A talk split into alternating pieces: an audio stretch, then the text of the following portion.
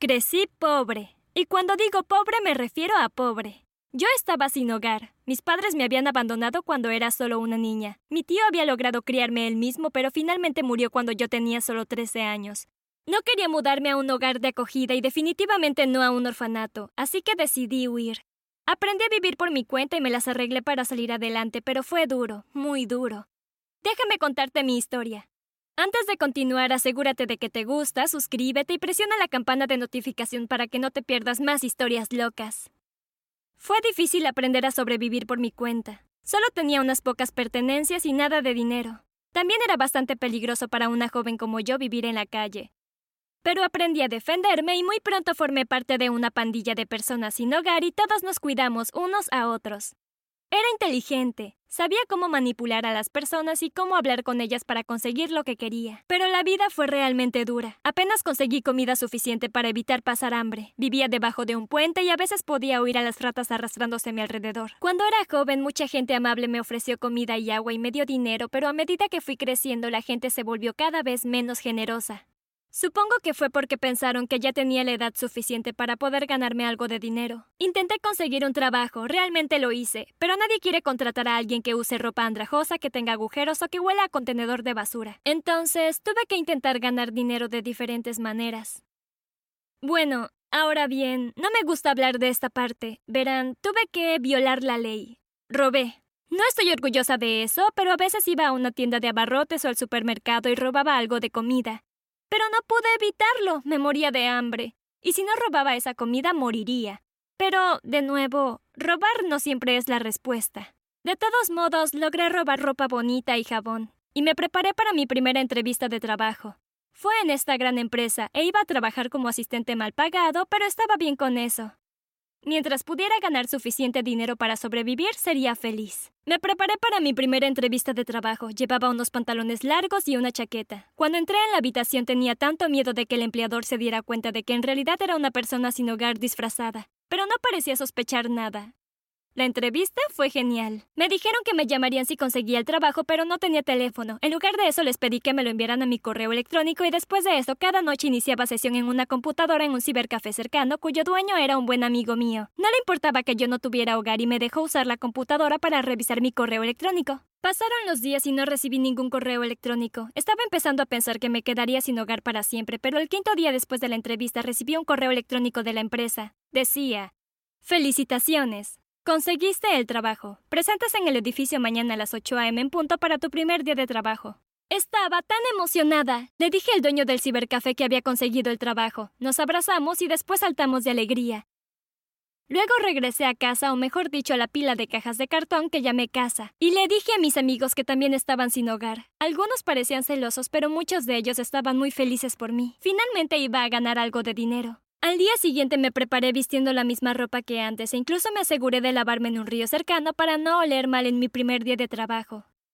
Caminé hacia el edificio ya que no tenía automóvil y no podía pagar un boleto de autobús, así que estaba un poco sudada cuando llegué, pero el primer día estuvo bien. Fue realmente fácil. Todo lo que tenía que hacer era mecanografiar algunas hojas de números y básicamente trabajar como asistente del jefe. Imprimir cosas, llevar café, organizar reuniones, también fue muy divertido. Trabajé así durante unos meses y todo salió bien. Mi jefe también era muy agradable y me di cuenta de que era súper rico. Para el almuerzo, todos los días tenía algún tipo de comida cara. Una vez lo vi comiendo un plato lleno de caviar. Nadie sospechaba que no tenía hogar. En lo que a ellos respecta, yo solo era un asistente normal, con una casa normal y una vida normal. Después de un año de ahorro, finalmente obtuve suficiente dinero para alquilar un pequeño lugar para mí. Me entristeció despedirme de mis amigos sin hogar, pero también estaba muy feliz de poder vivir de manera independiente y ganar dinero. Por primera vez en lo que parecía una eternidad tenía un techo sobre mi cabeza. Pero aún quería más. Todavía quería ganar más dinero. Todavía quería más cosas, más objetos, más posesiones. Me volví codiciosa y así decidí que había otra forma de ganar dinero. Una forma menos honesta, pero eficaz. Podría intentar convertirme en una cazafortunas. Lo sé, lo sé, qué idea tan terrible, pero en ese momento estaba desesperada por obtener más dinero. Y además, habían muchos tipos ricos en mi lugar de trabajo.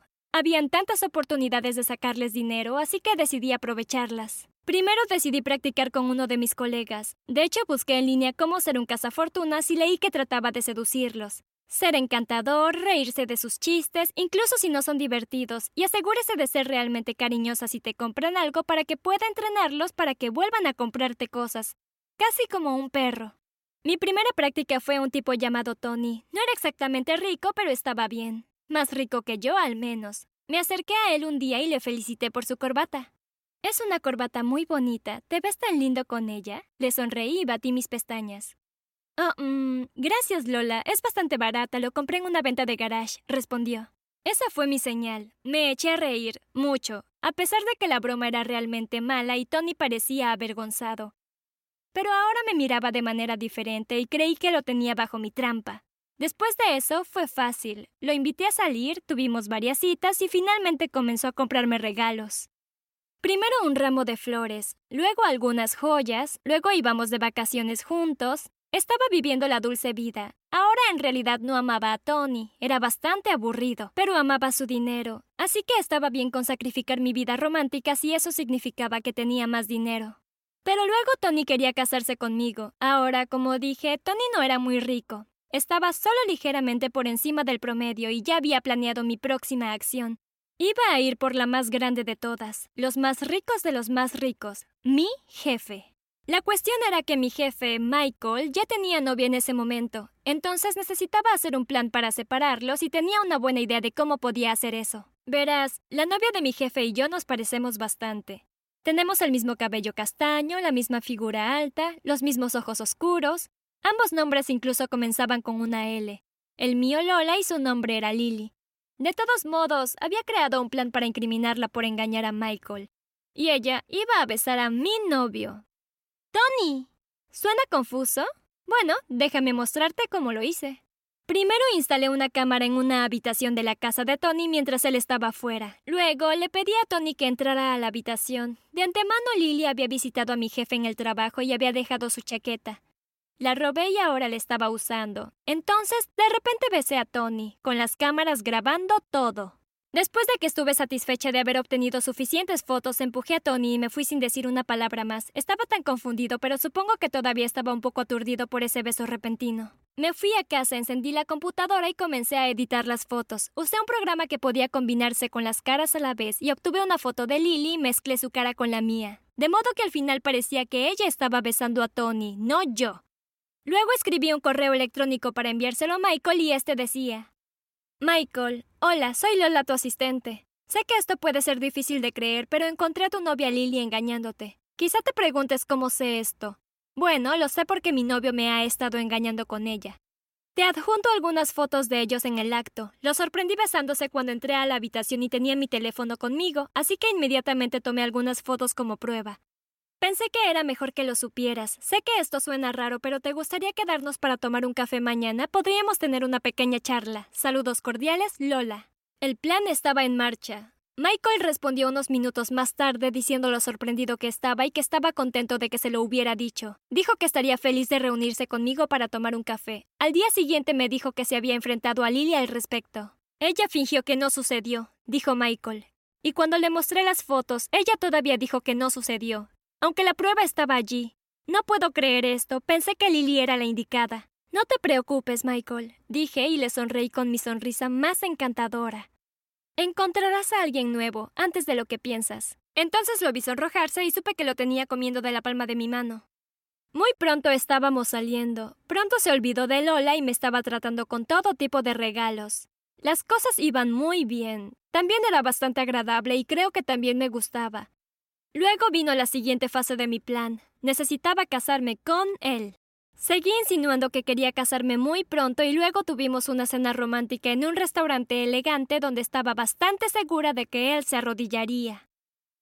Y efectivamente lo hizo. Dije que sí de inmediato, pero luego alguien apareció en nuestra mesa y mi plan se arruinó.